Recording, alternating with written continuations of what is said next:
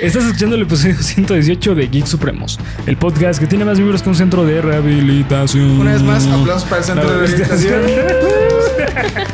Una vez más, que oigo? Escucho una voz. por ahí, un lucero. Una voz que, Que me guía. que me dice lo que debo y lo que no debo hacer. La voz más hermosa del mundo. Y se gustan. No, Eh, así es, tenemos como invitada a el amor de mi vida, a Ivette Handen. Bravo Hola. para Ivette, bravo para Ivette. Conocida también en redes sociales como la patrona. La patrona. de Geek Supremos. Sí, lo cual es, en parte broma, en parte Real. en serio. Sí.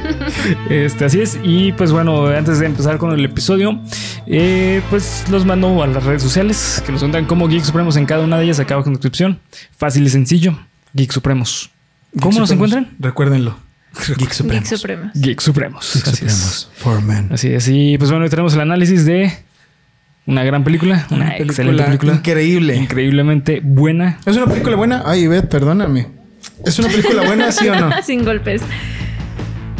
Yo creo que no hay palabras. No alcanza ni el buena, o sea, no. No se puede. Es demasiado así. Necesita ¿no? mucha descripción esa película. Pues para eso estamos aquí, para analizarla. Exactamente, así que empecemos con el episodio.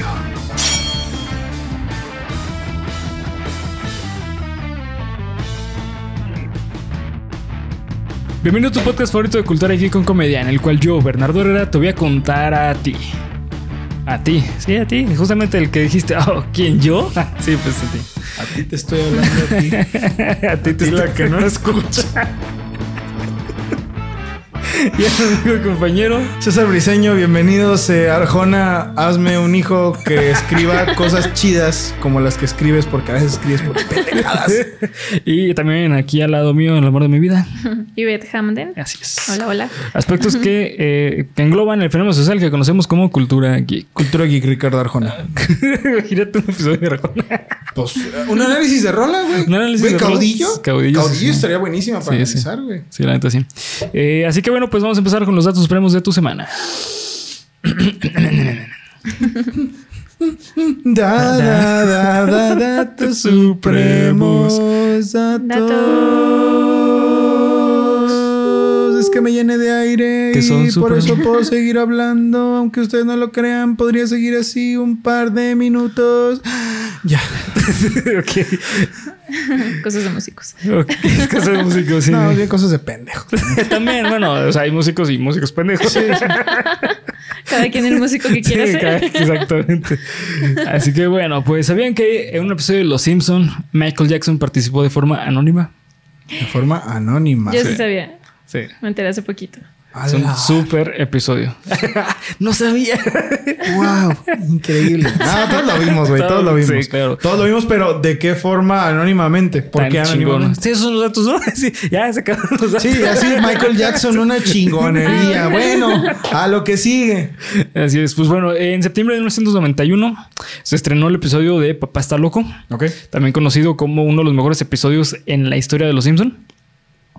Ya que, eh, pues, este episodio se trata de que Homero Simpson, eh, pues, por accidente, se pone una camisa rosa y va a trabajar. Ya. Cuando está en la, en, el- en la planta nuclear, lo empiezan a tachar de loco. Eh, el señor Burns lo manda al psiquiátrico que le hagan un examen. Sí. Y pues como es Homero, pues termina con mal en el psiquiátrico. y ahí conoce a una persona que decía ser Michael Jackson. Eh, hay una escena súper icónica que le dice es que yo soy Michael Jackson con la voz de Michael Jackson. Es que en inglés es increíble. Eh, es de los pocos episodios que yo creo que en inglés vale más la pena que en español. Cierto. Solamente por Michael Jackson. Sí, totalmente. Y pues bueno, este personaje es totalmente distinto a Michael Jackson. Entonces, pues tiene Sí, sentido. que estuviera- pelón, alto y así grandote. Sí. Sí, sí. Amarillo. Digo, Michael Jackson tenía muchos colores, pero amarillo no era uno de Amarillo no entraba en su Sí, gama de amarillo no era colores. uno de ellos. Sí, exactamente. Entonces, eh, pues dice que él es Michael Jackson. Al final, Homero sale del psiquiátrico y al poco tiempo sale él también. Y pues, eh, cuando, cuando va a salir del psiquiátrico, le marca a March. Le dice, ah, pues este va un amigo mío del psiquiátrico que se llama Michael, Michael Jackson. Jackson. Y entonces este Bart le dice a, a Milhouse, Milhouse le dice a todo mundo. Se va pasando como noticia de, de teléfonos compuesto y pues resulta que no era Michael Jackson. No, no era Eh, Michael Jackson. Ajá. Entonces, bueno, el punto es que aquí algo pa- pasa algo súper chistoso. Y es que eh, ese mismo día era el cumpleaños de Lisa. Y pues por todo ese pedo mediático de Michael Jackson, toda la familia se le olvida que es el cumpleaños de Lisa. Ya. Y Ay. Bart, para contentar a Lisa, le pide a su amigo Michael Jackson que le escriba una canción que es Happy Birthday Lisa. Ajá. Y pues bueno, se supone, se supone que, bueno, ahí el, el episodio termina. O sea, termina Con la canción de, la-. Lisa is your Ok, birthday. ¿Y se escucha como la canción? Sí, sí se escucha la canción. De hecho, cantan la canción. Ok. Ajá. Y eh, bueno, el tiemp- tiempo después se supo que Michael Jackson sí participó en la, en la grabación de ese episodio. Sin embargo, fue bastante curioso porque eh, los directivos de Fox dicen que fue así como que algo muy difícil de lograr. Porque Michael Jackson tenía así como ciertas cositas. Decía, no, es que nos tenemos que ver en tal lado. No puedo ir yo al estudio. Tienen que venir conmigo. Ajá, así como que fue muy complicado. Y después se supo que, por, que esto fue porque Michael Jackson tenía un, un contrato que no podía prestar su voz para nada. Así Porque es. su voz no le pertenecía, le pertenecía a Sony. O sea, No mames. Y Sony y, y Fox pues están, estaban peleados. Sí, Entonces, eh, Amigos y rivales. ajá, sí. exactamente. Sí, sí. Y entonces, pues bueno, eh, la razón por la cual no sale el nombre de Michael Jackson es justamente por eso, sale un seudónimo. ¿Te acuerdas el nombre del seudónimo? Ni idea. ¿Es Otro. el mismo que en el juego de Sonic? No, ¿No? ¿Es otro? sí, no. ¿Qué te parece algo así como Agapito Pérez? sí, ándale, sí, Sí, Agapito bueno. Pérez, sí, Yo sí. conozco a alguien que se llama Agapito. ¿Ah, sí? ¿En serio? No, Saludos a Agapito Pérez. ¿Y no participó en Los Simpsons de casualidad? que Wow. yo sepa, no. Yo nomás estaba mamando, ¿eh? No, no te creas, Agapito Pérez, si estás viendo esto. Quiero que sepas que, que te admiro un chingo. Wow. Eres increíble. No es cierto, les mentí. Ay, qué bueno, güey, porque dije, Ah, puta, ya no ofendí a manches, sí, 37 sí. personas y medio. Ajá, el, el nombre del seudónimo era John J. Smith. John J. Smith. Ajá, Ok. era el nombre del seudónimo que utilizó Michael Jackson. Eh, y también lo que ocurre es que cuando cantó en ese episodio, que canta dos veces, canta la de Billie Jean, eh, Billie Jean y eh, el cumpleaños de Lisa, no es la voz de Michael Jackson, es un doble que llevó a la grabación. Eso es lo que yo sabía. Sí, era un doble. Entonces, Wow. pero la voz de León, que era el personaje de que, era Michael Jackson supuestamente, ¿Ese sí es Michael Jackson? esa sí es su voz. Oh, no mames, no sabía eso, güey. Pero cuando cantaba no, porque ahí sí no podía, güey. O sea, No había manera. No había manera de que la voz de Michael Jackson cantara sea de él. Qué feo, ¿no? Imagínense. No, es que tu voz no es tuya. O sea, No tu te voz no te pertenece. No te pertenece. No, la no. sirenita 2.0. Sí, sí. Y aparte, la neta es que el episodio es bien bueno, güey. Es muy buen episodio. Es muy, muy bueno, es muy chistoso. Hace mucho que no lo veo, la verdad no me acuerdo muy bien. Yo o sea, ahorita porque lo estás describiendo. Es de la tercera temporada. No. Recuerdo haberlo visto y me acuerdo perfectamente de la canción de Lisa, pero no. Sí. O sea, no, no recuerdo como tal cual todo lo que pasaba. Estúpido Milhouse. sí, que le echó a perder todo. Y de hecho, justamente hay una teoría por ahí de que la canción de cumpleaños de Lisa sí fue grabada porque Michael Jackson realmente era fan de los Simpson. Mm. Por eso aceptó. Oh, Por eso aceptó ir, porque él era fan realmente. Es Lost Media de los Simpsons. Sí. Uno más. No más. Uno más. Se supone que esa canción de El cumpleaños de Lisa lo tiene Sony. Ah, ¿en serio? Lo Wow. tiene Sony. Es Algún un- día nos tocará ver Happy Sí. Birthday Lisa, la versión real. Sería muy chido, la neta. Estaría... Qué padre, Sí. sí. A mí me gustaría que se revelaran todas esas cosas. Sí. También el soundtrack de Sonic, de Sonic. De Sonic 3 eh, tenía pistas cantadas por Michael Jackson. Ya. Pero no Wow. podía porque Por su por voz. lo mismo. No, Sí, no sí. sé, no sé. Ojalá, ojalá algún día lo liberen. A mí me gustaría mucho, me gustaría mucho escucharlo. Estaría muy padre. Pero bueno, pues esos fueron los datos supremos de la semana. Gracias, Datos Supremos, por hacernos tan felices, cabrón. 118, no te creas. ¿Cuántos Datos Supremos van? No, no sé, güey. Sí, Chingos de Datos Supremos haciéndonos felices diario. Sí, pues son varios. Dejen en los comentarios cuántos son. Ajá, los, sí, los, los fans realmente saben. Sí, ustedes es. saben. No es que yo no sepa, es que... Ustedes deben de saber. Es que se me olvidó. Es que no me acuerdo. No me acuerdo, sí, sí. Eh, así que bueno, pues vamos a empezar con el análisis de el viaje de Chihiro. Viaje de Chihiro. Ok, ah, un breve, una breve reseña. Ok. El viaje de Chihiro se trata de Chihiro, una niña que tiene, creo que tiene nueve años. 10 años. 10 años, 10 años, la cual eh, está de viaje con su familia porque se mudaron de, de casa y en el transcurso de, de su vieja casa, su nueva casa, pasan por como un pueblo fantasma el cual, este, curiosamente había comida. Los padres se quedan a comerse la comida y de ahí empieza todo un desmadre espiritual Reflexivo, reflexivo, introspectivo, es. cabroncísimo. Eh, tiene personajes entrañables, como lo es la propia Chihiro, este, Haku. Ura- no, Uranai Baba es la de Dragon Ball, pendejo. este, Yubaba. Yubaba. Yubaba, sí, Yubaba. Yubaba, sí, Yubaba, Sí. Yubaba. Que wow, esos personajes, me acuerdo que de niño, ese personaje me daba mucho miedo, Yubaba. A ¿Sabes? mí me sigue dando miedo. Lo gracioso es que pasas de un momento a otro cuando es Yubaba a que la quieras matar y cuando es Eniva, no manches, quisiera Sí. abrazarla y nunca dejarla ir Sí. en mi vida. Sí, de hecho. Sí, sí. Eh, es muy- de hecho, es muy curioso ese personaje. Bueno, o sea, Yubaba y la hermana, ajá. Eh, que ahorita vamos a hablar un poquito de eso. Ok. Pero eh, bueno, pues esta película es básicamente eso. Se trata hacia muy grandes rasgos. Chihiro trabaja en un hotel de huéspedes, este, que están ahí por la, por, que llegan por fiestas y ya se, se van los espíritus. Es, es una película muy buena. La neta, eh, fue la primera película de animación japonesa en ganar un Oscar. Así Pues es. Creo que hasta la fecha ha sido la única. ¿Sí? Ajá, Órale. sí. Sí, porque también el Castillo Vagabundo estuvo nominada, pero, Pero no no, ganó. no ganó nada porque la academia se enojó mucho con, con el creador, porque no fue a recibir el premio, no fue a recibir el Oscar por, Oh. por la guerra de De Vietnam. Ah. Él estaba muy en contra de. Bueno, todos sabemos que la guerra de, De Vietnam Irak. realmente fue una fabricación estadounidense, como la mayoría de las guerras, y él estaba en contra de eso. Y cuando les dieron el Oscar a Studio Ghibli y a él, no, no fue a recibirlo. Wow. Entonces, no creo que vaya otro ver, va a haber otro, haya, vaya a haber otro Oscar de, de Studio Ghibli, güey. Probablemente no. Después de eso, no creo. Es probable. Pero no sabemos si de alguna película japonesa. Ah, bueno, de animación japonesa. Ajá. O sea, como tal de anime es la primera en ganar un Oscar. No ha Sí. existido otra. Ajá. Sí, Nunca la- en la vida ha habido otra película de, animación japonesa No. que gane un Oscar. No. O sea, como tal que se denomine como anime, no ha habido otra. Ajá. Sí, aparte pues, es que lo merece. O sea, la neta sí. Creo, creo que esta fue la película que puso el precedente de lo que realmente es un- una película de anime. Porque justamente eh, Ivette y yo habíamos tenido esta conversación de que si era anime o no. Ya. Porque, o sea, realmente sí, sí, obviamente es anime, pero no tiene la sensación del típico anime o la típica historia de anime. O sea, es más humana, no sé, ti- tiene algo muy distinto a mi punto de vista, al menos de lo mainstream, porque seguramente el gran conocedor de, de anime, Koutei, te estoy viendo, este... Yo también. sí, va a salir de, no, es que existen... Sí, hay. Ajá, hay O sea, dentro de mejores". nuestro conocimiento, O mainstream. Es que dentro del mundo mainstream, creo que Chihiro es la mejor película de anime. digo, pueden salir. eh, o sea, yo creo que la refutación primera que se me ocurre sería: no, Perfect Blue es la mejor película de anime.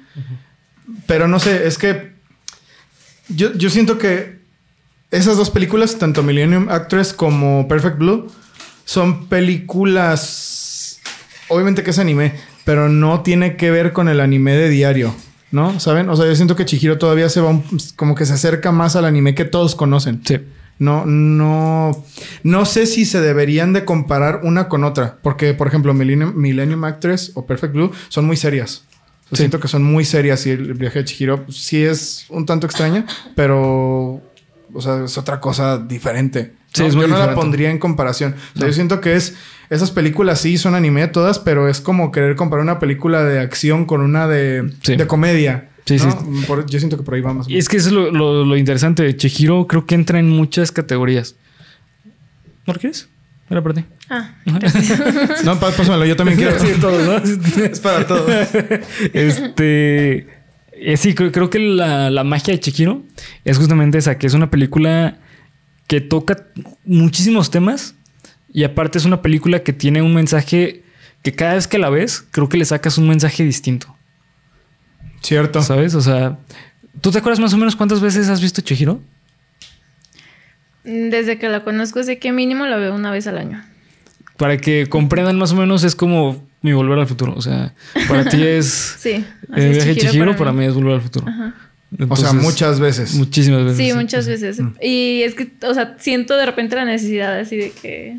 Necesito o sea, digo, verla hoy. ajá, digo, no manches ya. Necesito ver el viaje de Chihiro. Ajá. Bueno, aquí, aquí les va. güey. ya estamos aquí, pues dale. Eh, entonces, pues sí, o sea, ¿Tú, ¿Tú sabes más o menos como cuántas veces las has visto, güey? Yo creo que unas cuatro. Cuatro veces. No, no la he visto tantas, pero una cosa que sí me puedo dar cuenta es que conforme avanza mi edad, cada vez me parece más emotiva. Sí. La primera vez que la vi siendo niño, sí, la primera vez que la vi siendo niño me daba mucho miedo, me daba muchísimo miedo. El sin rostro me daba pánico, en serio, me daba pánico. Y ustedes saben que esas cosas a mí me dan mucho miedo, porque es una máscara así, que no tiene rasgos y se ve Es un mono cierto. así, todo terrorífico. Pero esta última vez que la vimos, porque la vi con mi novia, güey, no, no dejamos de llorar. Sí. Estábamos Wow. llorando desde... Pues sí, yo creo que la parte más fuerte que es cuando llegan con Zeniba y se dan cuenta de todo y se queda el sin rostro a ayudarle. De ahí al final no dejamos de llorar. Así ni un solo momento. Wow. Y la parte, o sea, la revelación de Haku, eso, damn, güey, no, no puede ser. Es... eh, no, no sé, como que cada vez tiene un sentido más serio para mí. Sí. Más, más... Pues no realista, porque pues no es realista, sino como más... Ah, lo puedo relacionar con cosas de mi vida. ¿Saben? O sea, siento que como por ahí va. Y de hecho, una cosa que, que, que es, que siempre me ha parecido interesante es que para mí Yubaba siempre me recordó mucho a mi abuela. Mucho, muchísimo.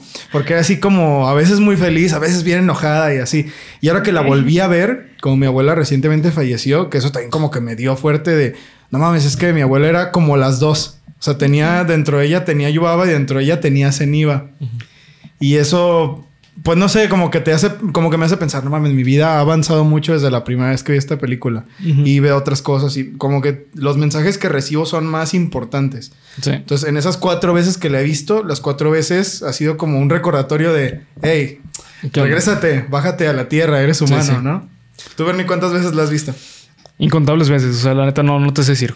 Yo también la he visto muchísimas veces. No una vez al año como, como Ivette, pero sí muchas veces. O sea, yo digo unas 10 veces, 11 veces fácil. Sí, más o menos, sí, más o menos. ¿Diez veces? Eso es Sí. mucho. Eso es mucho. Sí, es mucho. Es que sí, me, me encanta. O sea, de verdad es de mis películas favoritas de la vida. Eh, y bueno, aparte, lo- los fans, hay, hay muchísimos fans. O sea, creo que eh, Chihiro creo que es de esas películas que te demuestran que realmente son buenas, no solamente por el hecho que son buenas, sino porque también tienen una fanbase enorme. Pero enorme, en Sí, serio. Estudio Ghibli Y- es un Sí, sí. es un movimiento social más que un Es una secta. Es Sí. una secta más que un, un grupo de fans de un Sí. estudio. Es, es un modo de vida. ¿no? Ahí Beth es la, La reclutadora. Es la, es la reclutadora oficial de México. Sí, soy. Así poniendo en, caliente. Ah, sí, lo- los marcas y saca con eso. Bueno, ahí te va el de mi vecino Totoro. ¿eh? ¿Cuál quieres? Tenemos No la face, ratita que era el bebé. A Haku. Tenemos a Calcifer y tenemos a Haku, pero en dragón para que te quede así. ¿Cuál quieres? Es el grado, ¿no? Sí, es- entre más fan seas, más cabrón está el pinche coso Nexus del pedo. No, no, no, no, güey. No, yo no entro, ¿eh? Yo no entro. Sí, no. Este. Sí, o sea, es que creo que esta película fue la que puso en el mapa a Studio Ghibli. Tal cual. O ¿Fue sea- la primera película de Estudio Ghibli? No, No. no. eh, Studio Ghibli de los ochentas, ¿no? Noventa y tantos. Sí, pero yo creo más bien la puso en el mapa dentro de otras culturas y Sí. otras ciudades que no fueran Japón. ¿Ya era famoso en Japón? Sí, en Japón sí, ya Sí. tenía reconocimiento. Sí, y, y aparte también esta película creo que es de las... Es una película, primero que nada es una película original de Studio Ghibli. O sea, no es una adaptación de una novela, de un manga. O sea, es historia totalmente original. Y eso creo que también es lo que le genera como el, el plus, como de, de fans. Porque, por ejemplo, eh, la del Castillo Vagamundo también tiene muchos fans. Pero eso es una adaptación, es una ¿no? adaptación. Sí. Tiene muchos fans porque es una gran adaptación de, un- de una novela. Sí, sí, sí. Entonces, esta película, eh, El viaje de Chihiro, es totalmente original del creador de Studio Ghibli. Por donde la veas tiene cosas buenas, ¿no? Sí. Y aparte tiene una representante enorme, pero enorme de la cultura japonesa. Básicamente Sí, es verdad. estás viendo una película que es Japón. O sea, Sí. Cierto. por donde lo veas es Japón. Tiene eh, referencias espirituales de los yokai. De hecho, muchos de los personajes que salen son yokais. Los yokais, para los que no sepan, son estas, estos entes mágicos que son una especie de demonio o, o espíritus. Eh, pueden, o sea, pueden ser demonios o espíritus, pueden ser como de los dos. Eh, y hay un chingo en la cultura japonesa. Básicamente hay un yokai para casi cualquier cosa. O sea, Cierto. que represente algo como, ah, el yokai del río. El yokai de, de esta vereda donde murieron cuatro personas es el yokai que lo mató. De hecho, O sea, se les, así se les nombra, ¿no? Como los, bueno, en los subtítulos de la, de la versión que yo vi decía los dioses. Sí. O sea, y tal cual dicen, o sea, no sé qué kami, ¿no? Entonces, Sí. ah, bueno, están hablando de dioses. Pero sí, o sea, luego, luego puedes ver que habla de esa clase de seres Que son el- de los que tanto hay en, en la cultura japonesa, ¿no? O sea, eso que dice Bernie. Ah, aquí hubo un incendio y el yokai del incendio ahora vive aquí y cuida a la gente de que no haya otro, ¿no? Sí. Y van a bañarse a la casa de baños. Y, o sea, la, la verdad, la interacción, la idea es pff, buenísima. Sí, es es buenísimo. súper creativo, es súper creativo. Sí. Y aparte, eso yo creo que es lo potente de esta película, que habla tanto de la cultura japonesa que las personas que no son de Japón se identifican de todas formas con la película porque está muy bien explicada, güey. Sí, es verdad. O sea, son. Es una película la cual tiene muchísima referentes a la cultura japonesa y te lo sabe explicar tan bien que te puedes identificar. Yo creo que ese fue el factor que se hiciera tan famosa. Que es fácil de explicar. Bueno, Que- que se explicó muy bien, más bien. Que se explicó muy bien, porque fácil, pues no. Es un- yo creo Sí, que no, es una más bien que compleja. eh, fue clara con su mensaje. Sí. ¿No? A pesar de tener tantos elementos tan, tan difíciles. Como por ejemplo, una de las cosas que se me hacen más. Yo creo que una de las cosas más hermosas de la película. Si no es que la más, yo creo. Bueno, es que la, la revelación de Haku es, es magnífica. Pero lo del dios pestilente. eso me- no, no puedo creer que hayan hecho. Que hayan contado la historia de un río contaminado de Sí. esa forma. O sea, en serio, no sé a quién se le ocurrió, no sé quién fue el que le escribió, pero Dios mío, la creatividad de estas personas es así fuera de este mundo. Sí. Son extraterrestres. Son extraterrestres de contar historias buenas. Es, es- es fascinante. Y no tienes que ser un genio como para darte cuenta de, ay, es que no entendí esta película. No, güey, pues ahí está. O sea, ¿qué Sí. más Sí. quieres, no? Pero de una forma súper abstracta y japonesa, pero no, no necesitas nada más, ¿no? O sea, y lo, y lo veo mucho en mí, ¿eh? Lo veo mucho en mí porque para mí esas cosas serían como de, ay, es que no entendí. Pero no, o sea, no. Siempre, eh, con- de hecho, conforme la vas viendo más, vas entendiendo todavía más cosas de las que ya habías entendido primero. Sí. No, No Sí. te deja nada como muy de, haces para que tú lo pienses. O sea, pues es la historia y es, y es buenísima, ¿no? Sí. Sí, sí. Sí, justamente es que es eso, te deja la historia para que tú la puedas interpretar. ¿Sabes? Entonces, creo que eso es lo, lo, lo más pues, chido, no sé, me gusta muchísimo. Y aparte los personajes, como les digo, es como lo, creo que lo más llamativo de la, de la película, además del estilo tan chido de la animación. Uf. Porque es, su- es asteric. Sí. es, el aesthetic eh, 80s pop Japan de hoy. Ah, pues empezó ahí. empezó ahí. Sí. Sí, de hecho sí. Eh, pero bueno, por ejemplo, es que eh, mm, tien- tienen mucho significado los nombres de los personajes. Por ejemplo, Yubaba eh, en japonés significa la bruja de la casa de baños. Ah, tal cual. Tal cual, Sí, así. tal cual. No, pues bueno, Sí, está- como que ahí medio Explícito. Explícito, sí. Zeniba es la bruja del dinero. Ok. Ah, cabrón del dinero. Ujú. Eso significa. ¿Mm? Sí, sí. Eh, ¿Cuál otro? Este. Pues Haku de una vez. Haku, échale. Haku. Ya que andas ahí. Pues es que creo que Haku no tiene significado tal Y cual. Kohaku. ¿Mande? Kohaku, que era su nombre real. Ah, no sé. Según yo, Haku sí tenía que ver con el río, ¿no? El río, creo que sí. Ajá. Sí, bueno, se supone que por eso es el, el- el dragón del río. Porque se supone que es el dios del río. Y por eso. Eh, ¿Del es- río? Del río. del río, así. el chorriuken. sí, todo mezclado. Y luego nació Street Fighter, güey. Entendí, De cabrón. ahí surge Street Fighter, del dios del río. Bueno, hasta aquí el análisis de Street Fighter. Sí, eh, sí, justamente, o sea, Haku se supone que es el dios del río, porque eh, el río en la, ja- la cultura japonesa es, es, pues, es muy significativo. O sea, todo lo que tiene que ver con la naturaleza eh, son muy, eh, ¿cómo decirlo? Protegen mucho ese tipo de, de cuestiones culturales. Y para Japón, eh, los dragones de ese tipo de forma que tenía Haku, que eran los alargados, los que no tenían alas, eso significan eh, eh, que son como los protectores. Ok. O sea, son como guerreros. Y por eso Haku era el que protegía al río. ya. Y pues estaba siendo nomi- no- dominado por Por Yubaba. Yubaba. Yubaba. Sí, sí. Que si se cuenta tiene mucho significado. Es el- la bruja de casa de baños. ¿De qué se alimenta la casa de baños? De aguas termales, güey. Ah, por eso eligieron a Haku. Por, por eso lo tenía Cautivo. a su control, ajá, Ajá, porque ajá. así podía tener el control del agua.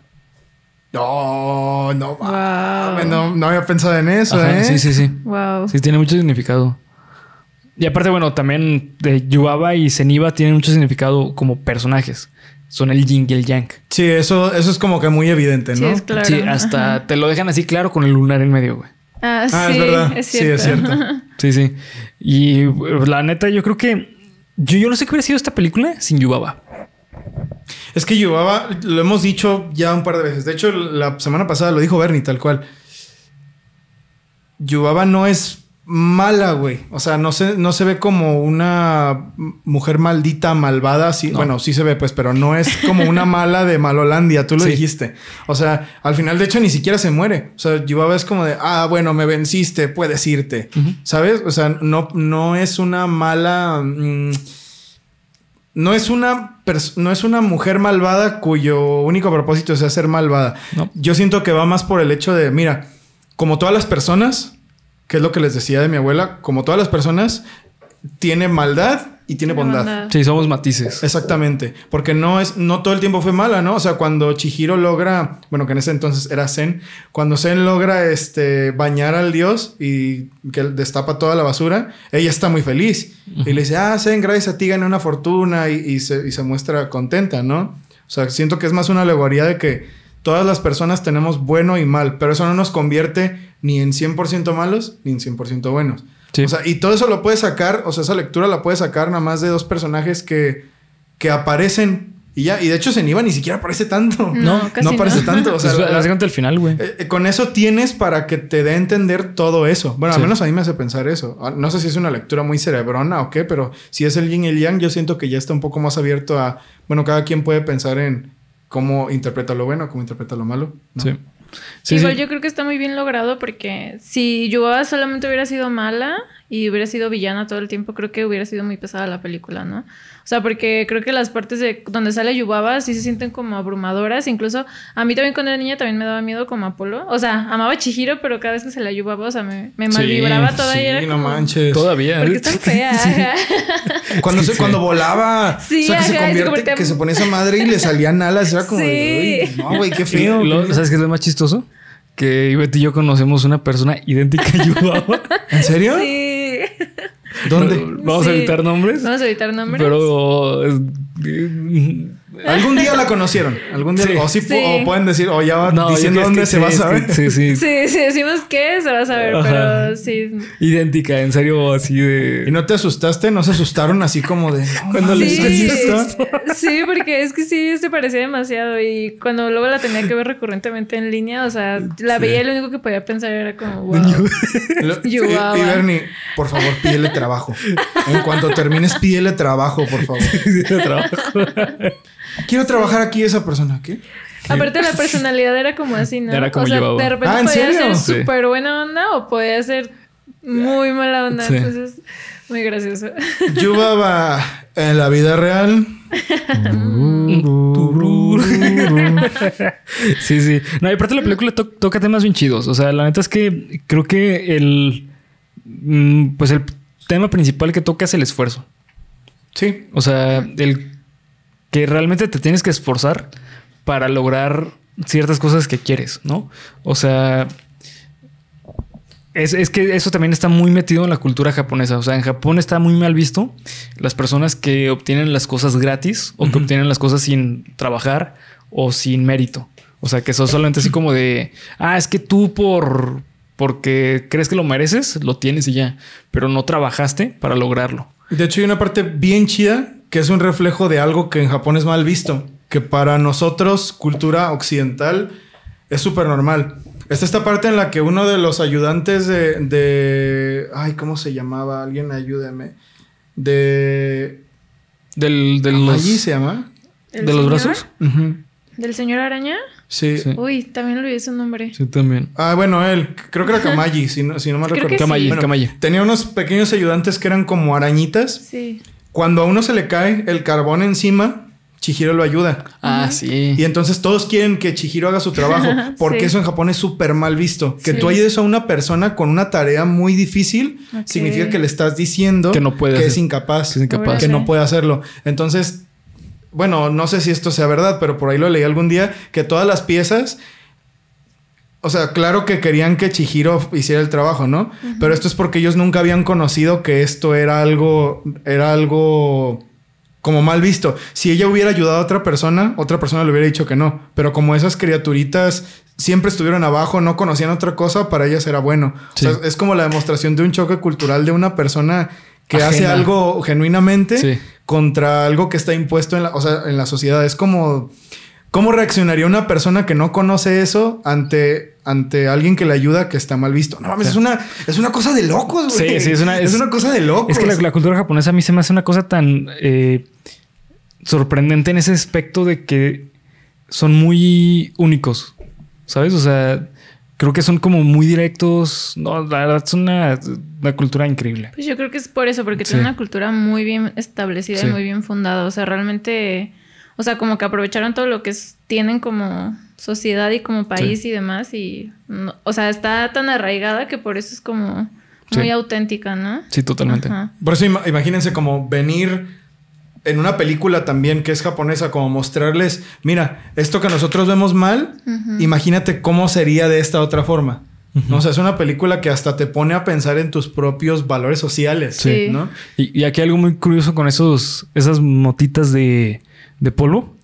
Eh, se llaman Susuwatari.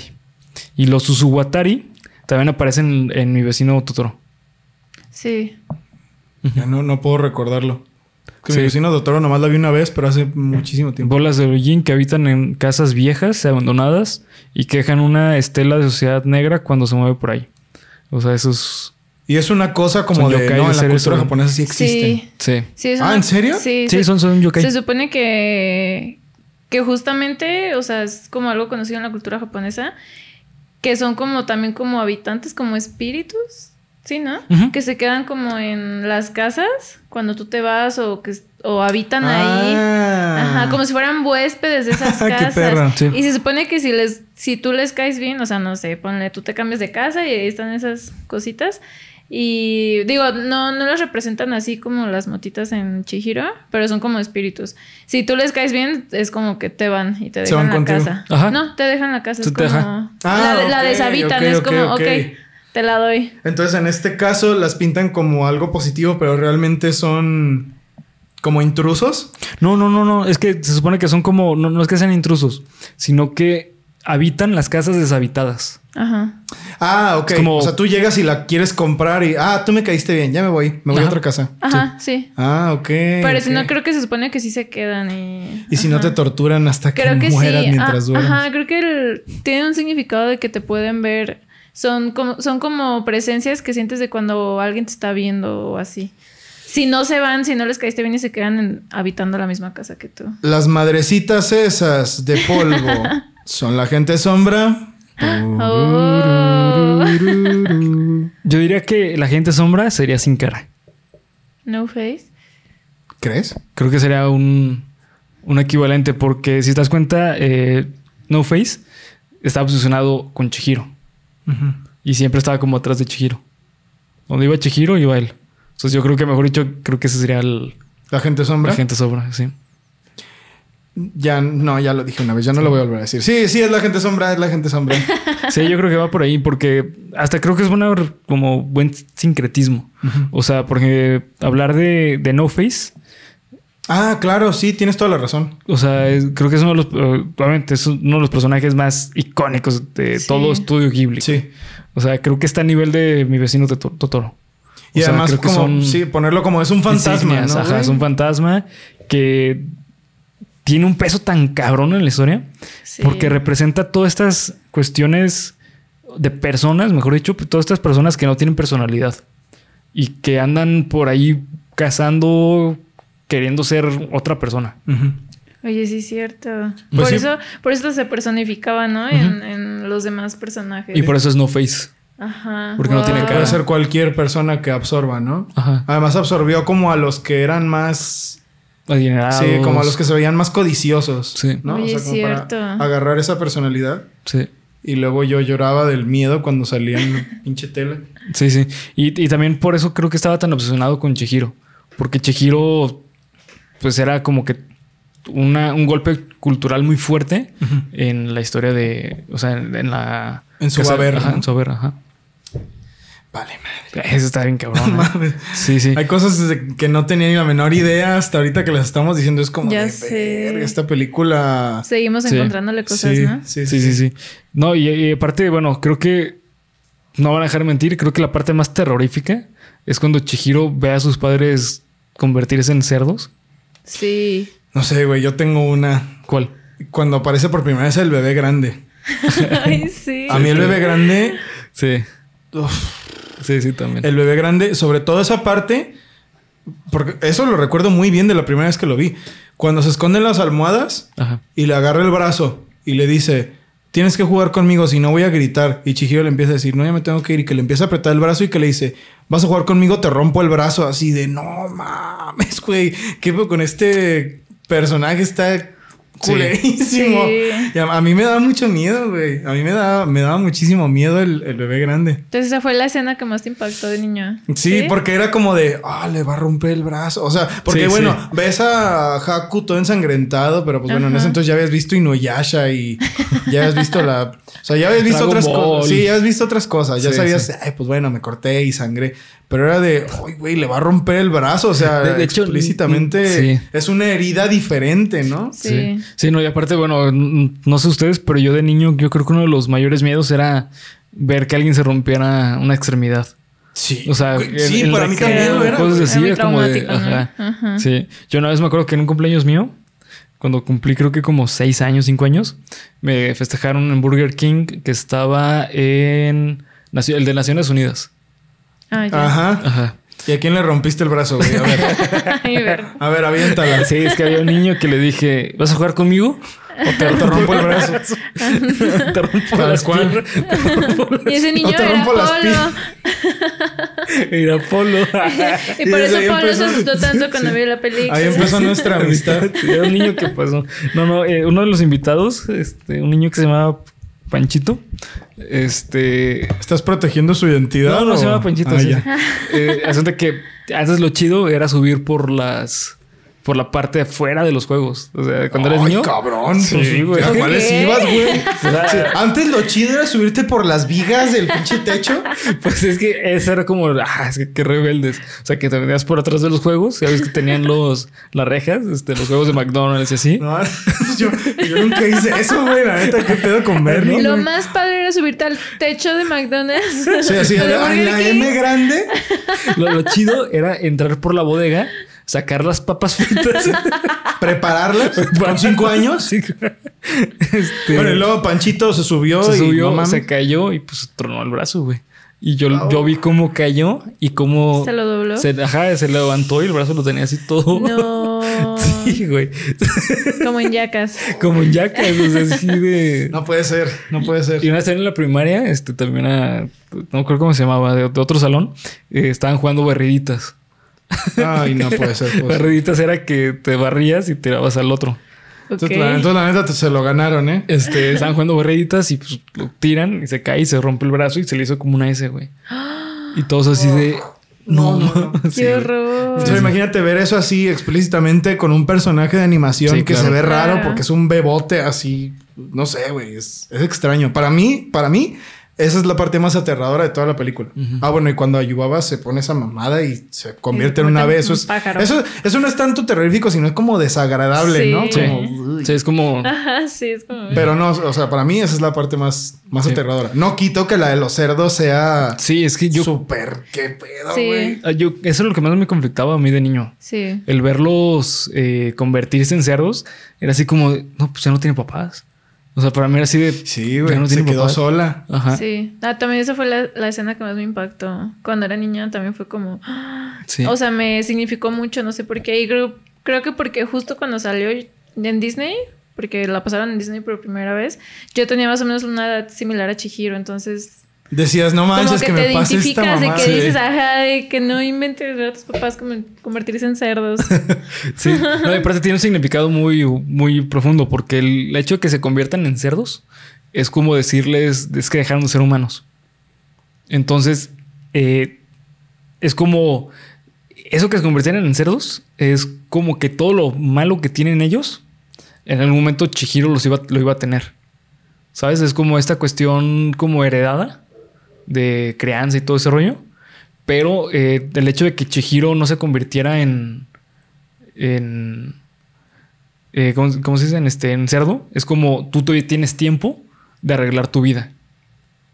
O sea, todo el hecho de, bueno, yo no quiero comer eso y ya vámonos. Eso, Sí. todo eso representa. Sí, claro, porque al, al fin y al cabo, eh, cuando habla con Yubaba, que le dices que quiero a mis papás, le dice es que tus papás están pagando lo que cometieron.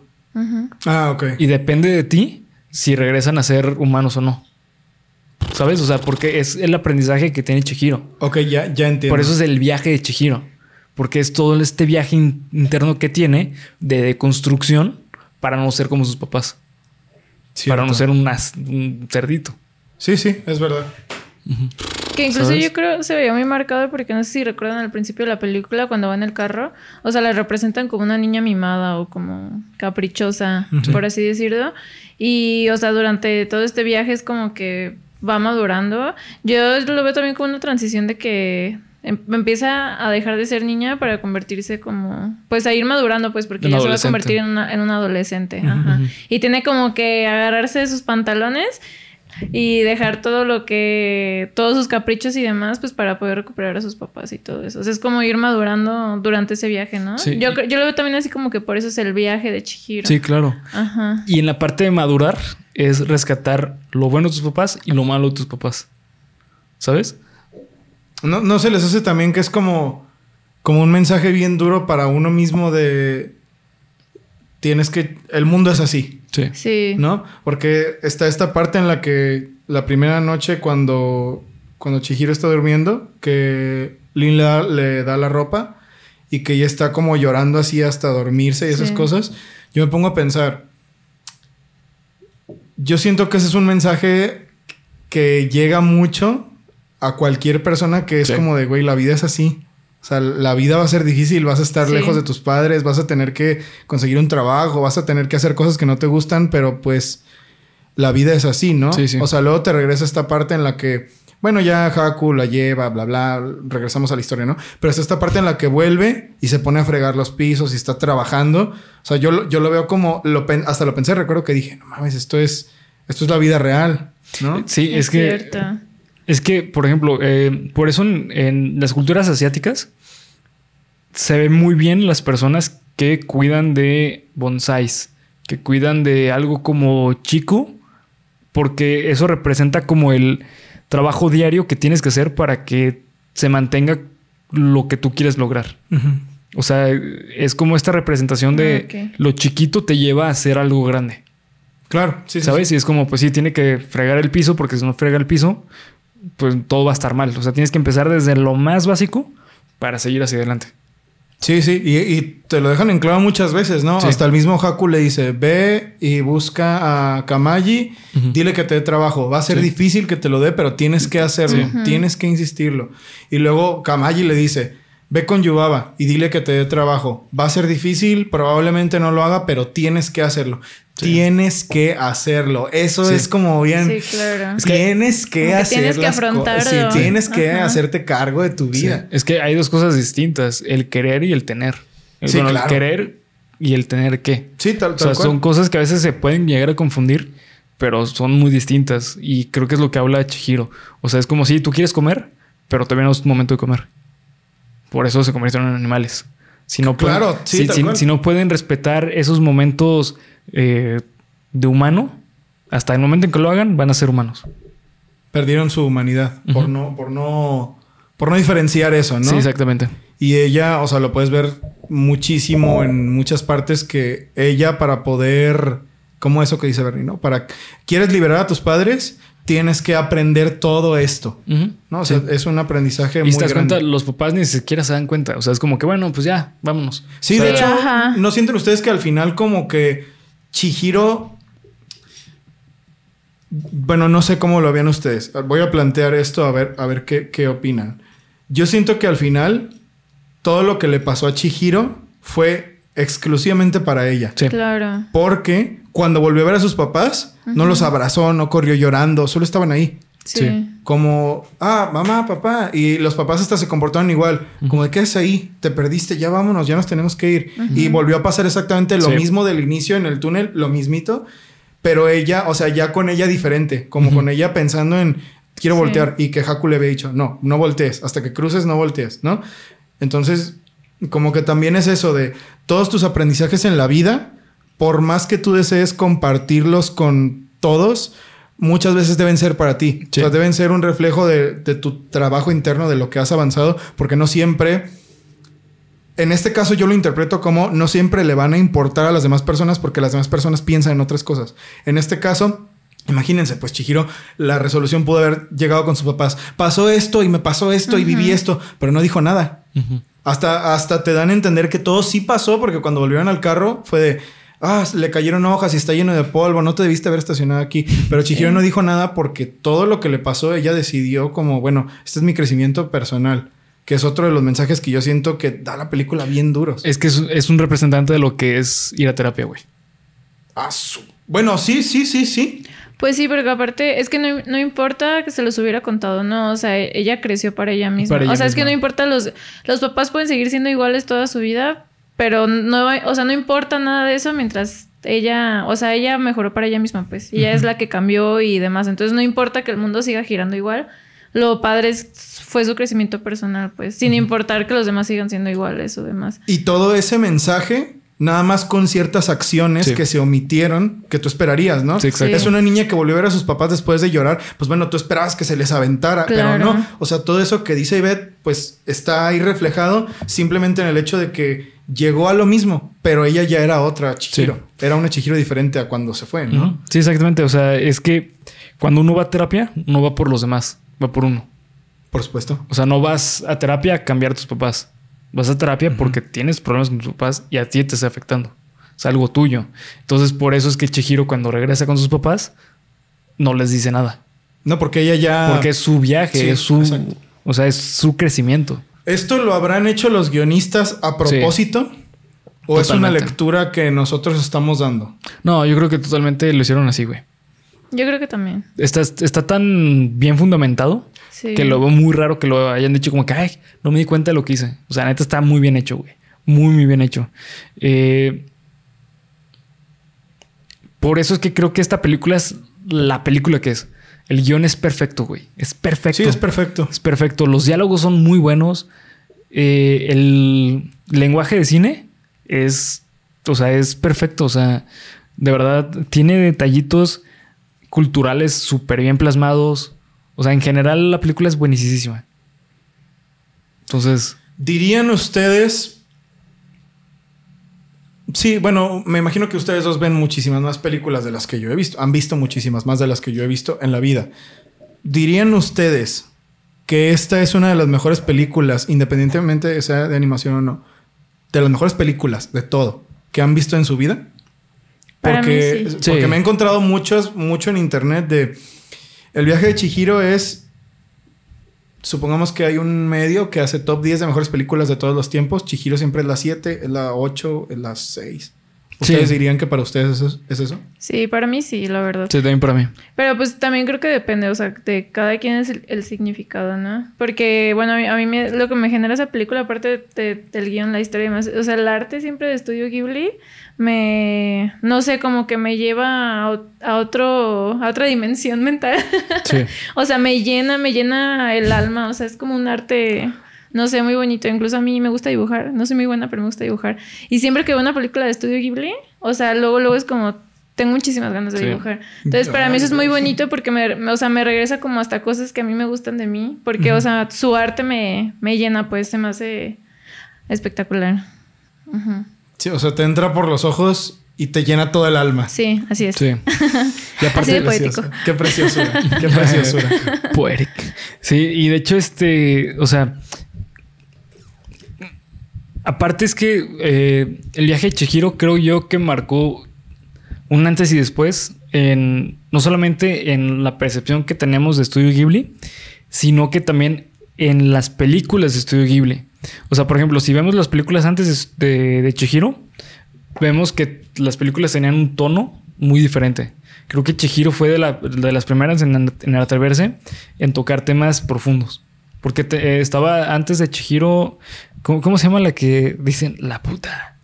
Ah, no sé, güey. Este, el, Castillo en el Cielo. El Castillo en el Cielo. también es una película que también toca temas profundos, pero no como como Chihiro. Creo que Ponio también, ¿no? Ponio es de antes de, del viaje de Chihiro. también toca temas profundos, ¿no? O sea, la vida de los océanos, pero no es tan... No al nivel. No, siento que sea tan... Pues experimental. Es que para mí esta es una película así como muy experimental, ¿no se les hace? O sea, yo no la siento tan lineal de... Ah, bueno, claro, esta es nuestra trama, obviamente la podemos ver, ya lo dijimos hace un momento, es autoexplicativa en gran parte. Pero tiene elementos muy extraños. O sea, tiene cosas que sí fueron como de, ay, güey, ¿de verdad vas a meter eso? Pero todas funcionaron perfectamente. Sí. ¿No? O sea, como uno de esos elementos es que las, las brujerías, porque es eso, e, e, era lo que perseguía a Haku, eran brujerías de papel, eran fetiches como hacían en Ranma y medio.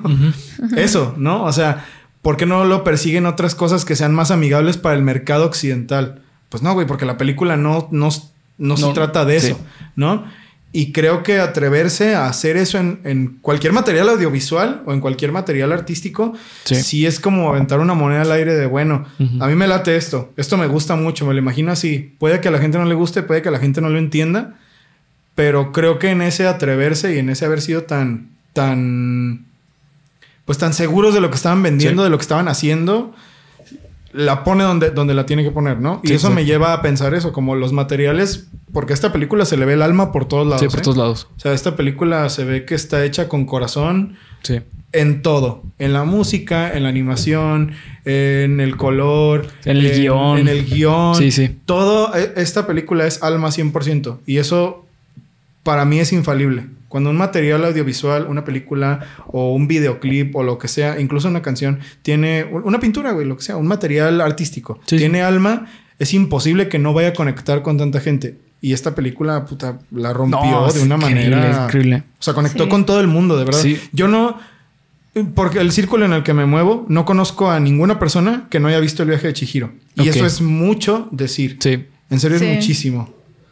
Sí, incluso personas que no les gusta el anime han visto. Sí, cierto. A lo mejor no han visto la película completa. Pero, saben, saben qué es. exactamente, saben qué es, saben de lo que les está. Ah, la película. Ah, la película de monitos chinos. Ah, ok, bueno. Pero saben de lo que estás hablando. Porque traspasó tantas barreras que es imposible que hoy no sepas de lo que se está hablando. Y lograr eso. Sí. No, no, es. Olvídense. Fíjate que es, lo curioso de la historia del anime. Eh, ha habido varias obras de anime que han roto en el mundo occidental. Este, como lo es Sailor Moon, como lo es Dragon Ball, Supercampeones, este, o sea, como que las principales, ¿no? Es Senseiya. Pero si se dan cuenta, cada una de ellas creo que representa muy poco a Japón. O sea, cierto. Sailor Moon es cierto. no se me hace tan Es más occidental. más occidental. Más tirándole a la superheroína. Dragon Ball sí es un poquito más oriental. Pero al final de cabo creo que lo que pegó Dragon Ball en el mundo eh, occidental fue el doblaje, güey. Claro. O sea, no es lo mismo Dragon Ball Z aquí que en Estados Unidos. Ajá. Sí, no, allá de hecho es como, ah, bueno, Sí, sí fue importante. Sí, tuvo su globo en el desfile de Macy's. Pero no, o sea, no al grado de aquí que es así religioso. Una, un material que yo creo que sí representa muy cañón a Japón y que sí pegó, bueno, pegó más o menos. Por el pánico satánico. Gracias, gracias. Muchísimas gracias. Pokémon. No, Ranma. Ranma, sí. Oh. Yo siento que Ranma representa muy, bien a Japón. Sí. Y todo este pedo de... de... hecho, para mí tiene un alma muy parecida a Chihiro Ranma, güey. Sí. Se me hacen muy del estilo. ¿Has visto Ranma, Nunca la he visto. Ranma te gustaría porque tiene esta misma esencia muy oriental. Muy oriental. muy, muy oriental. Y todo esto, o sea, el, plot de Ranma se basa también mucho en magia, en cosas mágicas de lugares que te hacen preguntarte si de verdad existen. Porque no sé si a ustedes les pasó, pero a mí me hace pensar, he visto tanto tanto que en Japón hay portales y hay lugares embrujados y que te sé. llevan a otros mundos. ¿De verdad existirán? Sí. Como ese arquito en el que se estacionan los papás de Chihiro y caminan. Sí. ¿De verdad alguien habrá ido? ¿O por qué se habla tanto de ellos? ¿Por qué será? ¿No será que algún momento eso existió? O por ejemplo, los dragones. O sea, como el dragón sé. tipo Haku que es así alargadito. Bueno, hay milenios. Es, es una. Es un. Una cuestión. Es una cuestión milenaria. Sí. No, y aparte ¿Habrán tam- existido? también, también te habla de, de esta, de esta cuestión de plano astral. O sea, Ah, sí. es como el plano de los espíritus. Sí, sí, sí, Entonces, sí, sí. Los dragones Espiritual. pertenecen a ese plano. Al plano de los espíritus, Ajá, ¿no? sí. O sea, como ah, en qué momento esto era algo tan común para que todavía hoy sea parte muy importante de la Sí. de- Y- del argot japonés en general. Y aparte está curioso porque en todas las culturas, o en la mayoría de ellas, existen los dragones. Hasta Sí, cierto. la- en los prehispánicas, desde aquí de... Sí, es, es verdad. De México, es verdad. O sea, los, Los dragones dragones existían esos, aquí. ajá. ¿Será que realmente eran ¿Habrán una cosa? existido? Imagínense. Qué increíble. Estaría muy loco, ¿no? Sí. Sí, y de hecho, justamente, por ejemplo, eh, esta película, eh, El viaje de Chihiro, si vemos, por ejemplo, La princesa Mono- Mon- Mononoke, Mononoke. para mí es como Chihiro 2.0 ¿La en has muchas visto? cosas, ¿Polo? ¿no? ¿No? Es muy buena, güey. Después la, la tenemos que traer. Chihiro 2.0 como en esencia. En esencia y... ¿O Como- ustedes sienten que sí hay algo ahí como de que, ajá, ajá, esto pertenece al viaje de Chihiro? Mm, Yo siento que no. No, no tanto así, pero creo que en esencia sí. Mm. En esencia, porque también habla de, de los espíritus, de... ¿Sabes? O sea, como que agarra ciertas características que aprendieron a hacer en, en Chihiro en cuanto a historia y lo trasladaron a, esa película. es más de acción, verla. esta es más de acción, es más de fantasía épica. No, con mayor razón, necesito verla. Sí, Sí, pero sí, es, una odisea como una odisea. a la naturaleza, la verdad. Sí, Ay, no Está increíble. Hasta me dio calor. sí, es una... Emoción. No, sí- hace calor. Ah, bueno, entonces no. Entonces, Pregúntale a la cámara, güey. Ah, sí, cierto. Rip, rip cámara. Sí. Este, pero bueno, pues este... ¿Algo más que quieran agregar de, del viaje de Chihiro? A ver, yo voy a lanzar una pregunta. Empezando por Ivette, que es la experta, ¿no? Ivette, ¿cuál es el mejor personaje del viaje de Chihiro? A tu gusto. O sea, no de que. Es que no se puede. Bueno, no, no. El que más te gusta a ti. ¿Cuál es el mejor para ti? Chihiro. Tal cual. Sí, Chihiro. Claro. Y más porque yo como mujer, o sea, mujer, o sea, Chihiro es una niña también mujer, o sea, que, que representa valentía, o sea, no sé, me encanta esta idea de que representen, pues sí, a la mujer en, en este plano también de valentía, o sea que, porque creo que también en, en el anime es muy común como que el hombre sea el, Sí. como el representativo y creo que aquí, aunque sea un anime pues clásico, de japonés clásico, pues sí, sí siento que, no sé, como que sí te empodera a ti como mujer. Ajá. No Tiene mucho significado. Ajá. Qué perro. Sí. Me gustó esa explicación. Mucho, a pesar de que mucho. ella no es, o sea, no tiene ninguna Poder. magia, ningún poder ni nada, o sea, humana. logró, ajá, es una humana, pero que lo, logró sobrellevar todo. Es verdad, también eso se menciona mucho, ¿no? Apesta humano, así como, como que los humanos ah, inferiores. Pues sí, es que... sí, guácala. Pero no, Es que se supone que eh, los que están en el plano del espíritu es porque se limpiaron y ya no son humanos. O sea, es como esta cuestión de dejar a una humanidad que la humanidad es como imperfecta. De hecho, es justamente lo que habla la canción ese épico de, De cancerbero. de Cancerbero, que el, el humano es imperfecto. Cierto, Y es lo que habla esta, esta película. Y el ahí humano está es bien, imperfecto. ahí está bien marcado de, Sí. mira, güey, Chihiro siendo humana, logró ganarse a todos en el mundo de los espíritus, Sí. ¿no? O sea, todos la quisieron y a pesar de todo, ella, ella logró muchas cosas, ¿no? Sí, exacto. Bernie, ¿cuál es el mejor personaje del viaje de Chihiro? Yo creo que Chihiro también. Sí, Tal. Eh, me copió. Ay, sí. Es porque son novios. No. ¿Qué- No, Chihiro, Chihiro. Quiere quedar bien. es cierto. Nah, sí, Chihiro. Es que lo que pasa con Chihiro es que se me hace un personaje súper entrañable. O sea, la neta, creo que hay pocos personajes en la historia de películas, de anime, de libros, lo que sea, que sean tan entrañables como Chihiro. Porque Chihiro tiene una esencia que habla de la inmadurez al crecimiento de la madurez y aparte de la inocencia. Y creo que el poder lograr un personaje tan bien plasmado es porque está perfectamente escrito, güey. O sea, neta. Cierto. A mí Chihiro se me hace buenísimo. O sea, el personaje es increíble. La verdad, es de los mejores personajes que me leí, que, que he visto en una película. En En general. general, así En general, sí, personajes. O sea, Chihiro y luego está Samwise Gamgee. sí, de hecho sí. Su puta madre. Que Sí, sí. Bernie diga eso, Eh, agüita, ¿eh? Es Sam el de... el ¿Del Señor de los Anillos? Señor de los Anillos. Ha aprendido muy bien. ¿En serio? Sí. Mira, ya ves, por eso digo como de, ay, güey. Sí, y sí. vaya que yo también creo que Sam Sí, es- está en el está así top. top level, Ajá. sí. Bien, yo para, variar y para, porque me ganaron Chihiro dos veces, pues ya ni Ya. modo, hay que ser originales. Sí, por favor. Yo creo que uno de los que más me gustó al menos fue Sin Rostro. Ay, sí. Porque es un personaje que tiene un matiz enorme de sensaciones que te produce y no habla. Sí. No dice ni una sola palabra. O sea, solo habla cuando a través de las voces de los demás, pero ese ni siquiera es su diálogo. O sea, es, es como... Sí, está, es está la personalidad. replicando. Ajá, Ajá. Exactamente. Está replicando la personalidad del ser que se tragó para hablar. Pero esos no son sus diálogos. Sí. Y que te des cuenta de que puede ser mil cosas sin hablar, me parece una locura. En serio, no sé Sí. cómo lograron que se volviera un personaje tan Icónico. tan icónico y no habla. Sí. O sea, Es cierto. ¿qué pedo? me parece una locura que, que hayan escrito un personaje tan bueno que no tiene diálogos.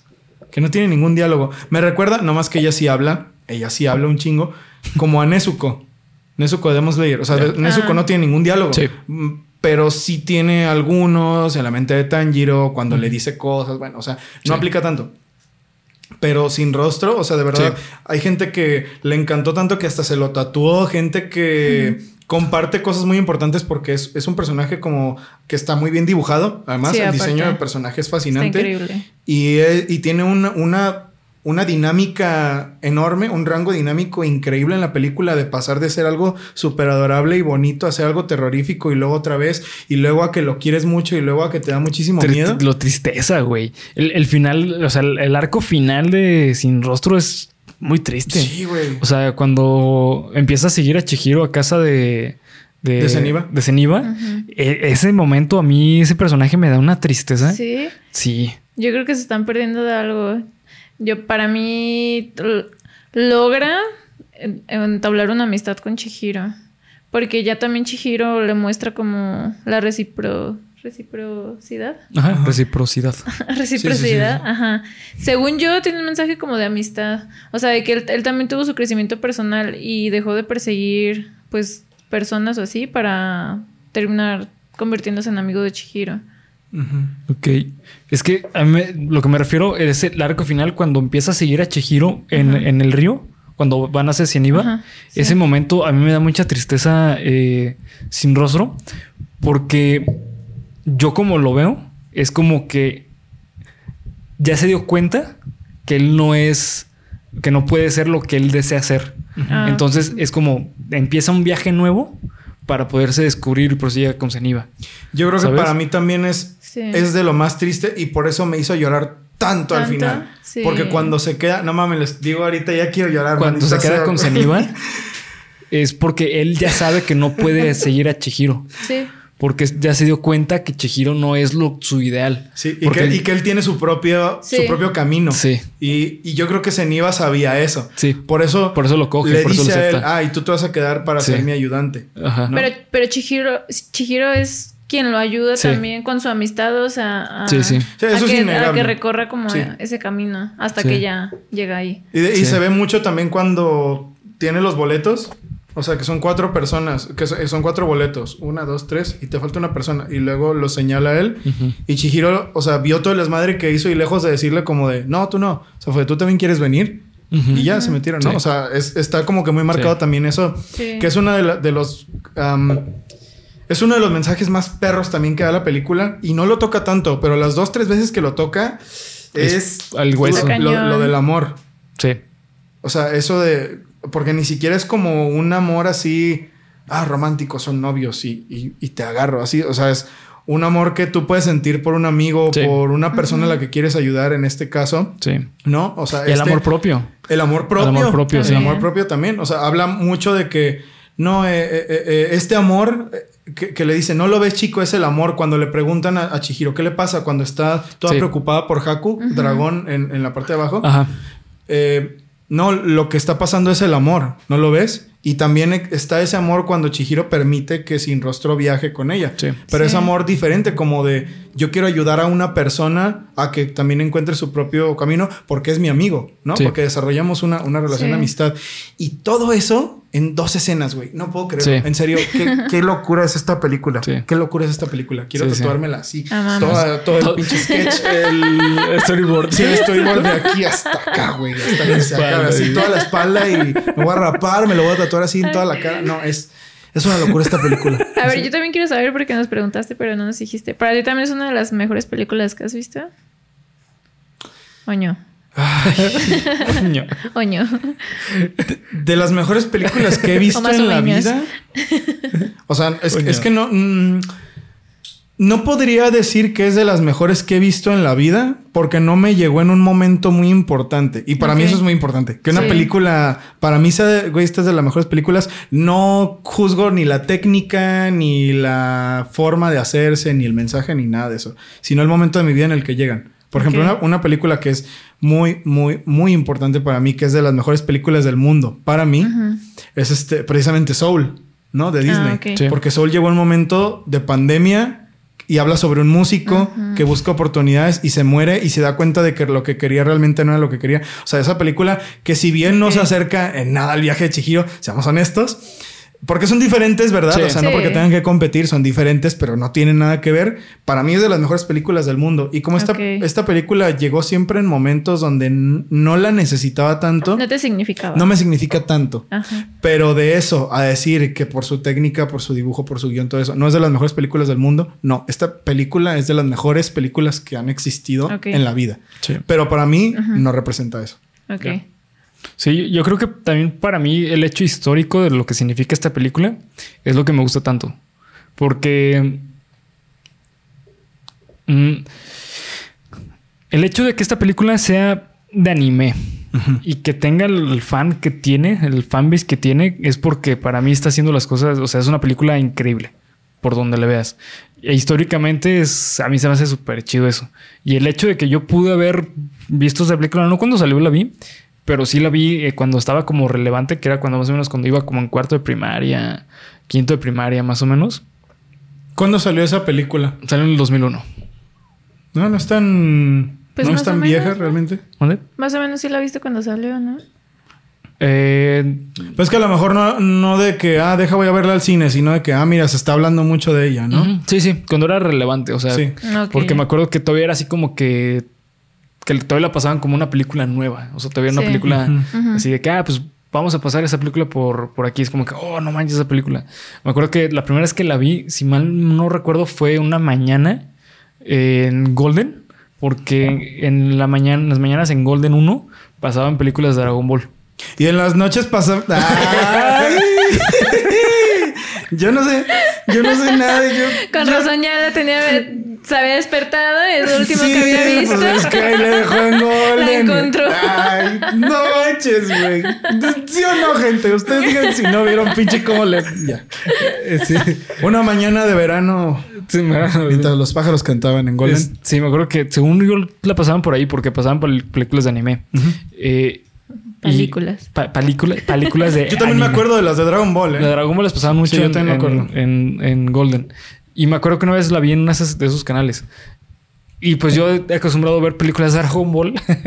me muestran Chihiro y para mí fue como un contraste eh, Como de, güey, ¿qué es esto? gigantesco. Ajá. mío. Sí, Simón. Y ya conforme vas creciendo, que vas viendo todo el- la potencia que tienen los fans de esta película. Y eh, personalmente, pues es como, wow, o sea, la neta sí, sí está muy chida. O sea, neta.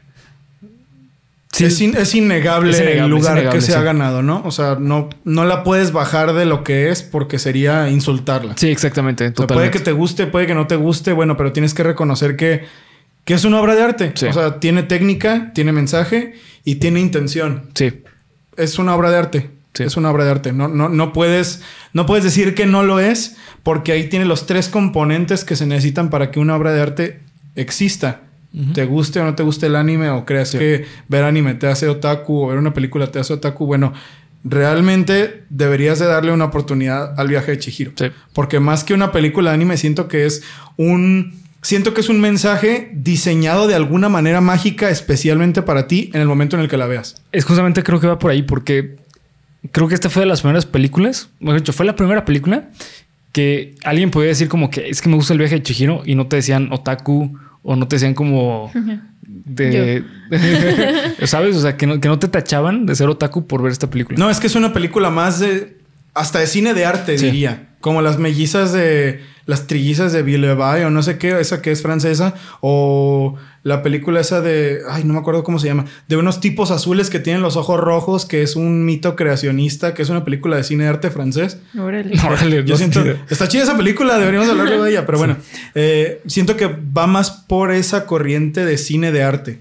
No tanto como Inuyasha, el acto final, la película en la que por fin Naome e Inuyasha se besan. O sea, siento que se despega mucho de eso. Se despega muy cabrón. Yo también creo Sí. que está más pegado al cine de arte y por eso la gente la, tiene una mejor imagen de ella. Sí. Aunque ya en estos momentos, no sé, yo siento que ya, ya pasó mucho eso de... Es que fue gracias a Chihiro.